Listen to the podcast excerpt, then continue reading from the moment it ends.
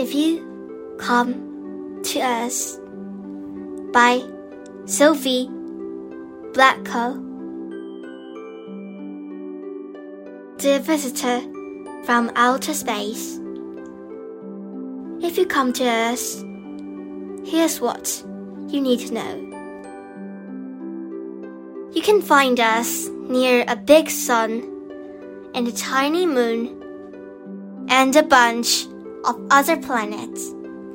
Ours is the green blue one.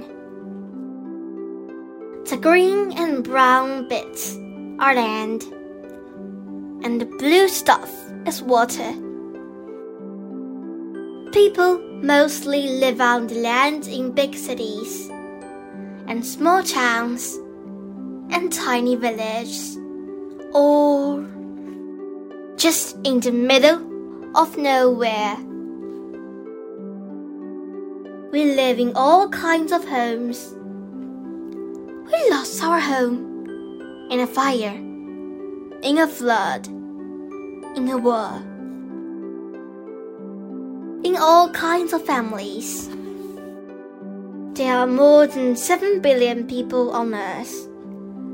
We all have bodies, but everybody is different.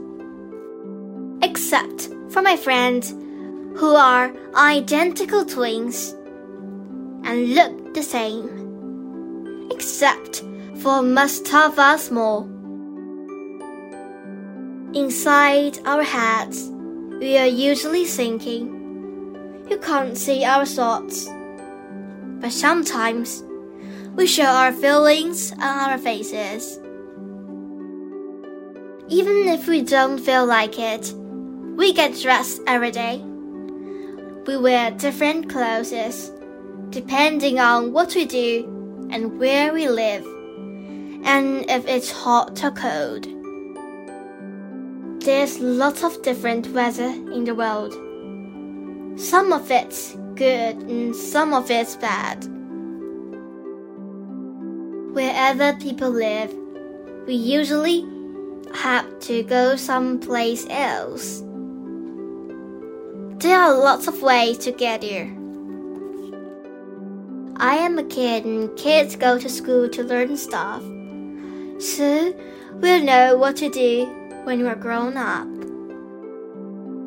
Grown ups do lots of things to make the world work.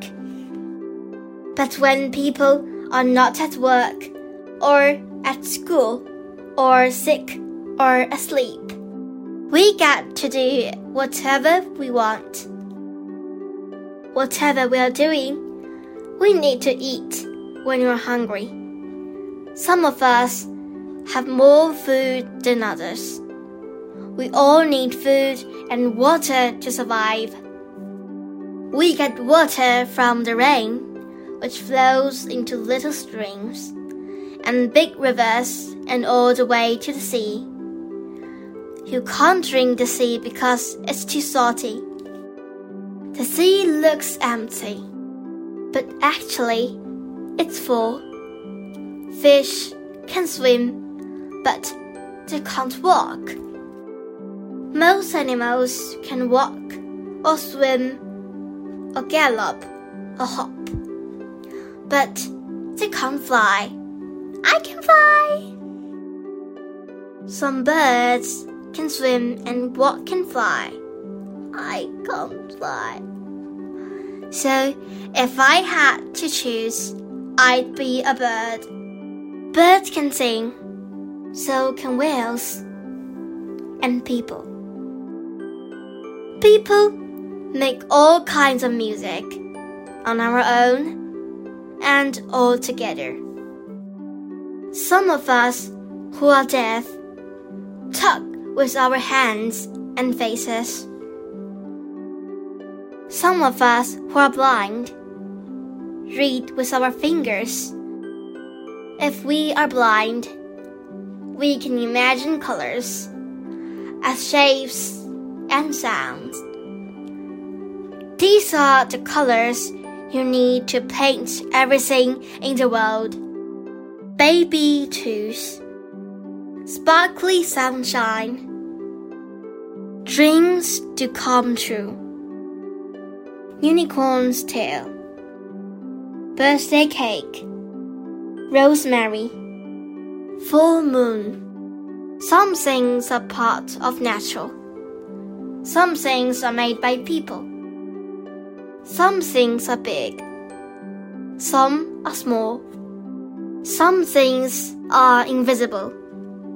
Wind, invisible cloak, ghosts, gravity, electricity, the smell of roast chicken, old socks, frangipani, wet wool, sound waves, germs. Some germs can make you sick. So can eating a woolly milk cap toadstool, or breathing in smoke, or getting spat on by a slow loris. Sometimes people get hurt by accident. Sometimes we hurt each other. It's better when we help each other. Babies are not very good at anything. Kids are good at lots of things. Grown ups can do just about everything until they're really, really old. But by then, the babies are grown up and can help. Older people are good at telling stories about the world when they were young. Kids are good at making up stories that haven't happened yet. There are lots of things we don't know. We don't know where we were before we were born, or where we go when we die. But right this minute, we are here together on this beautiful planet. If you come to us, you can stay in my room. Love, Quinn. P.S. How many eyes do you have? Are you small or big? Do you have any pets? When is your birthday? Is it always dark where you are? Are you going to visit us? My friends and I want to know.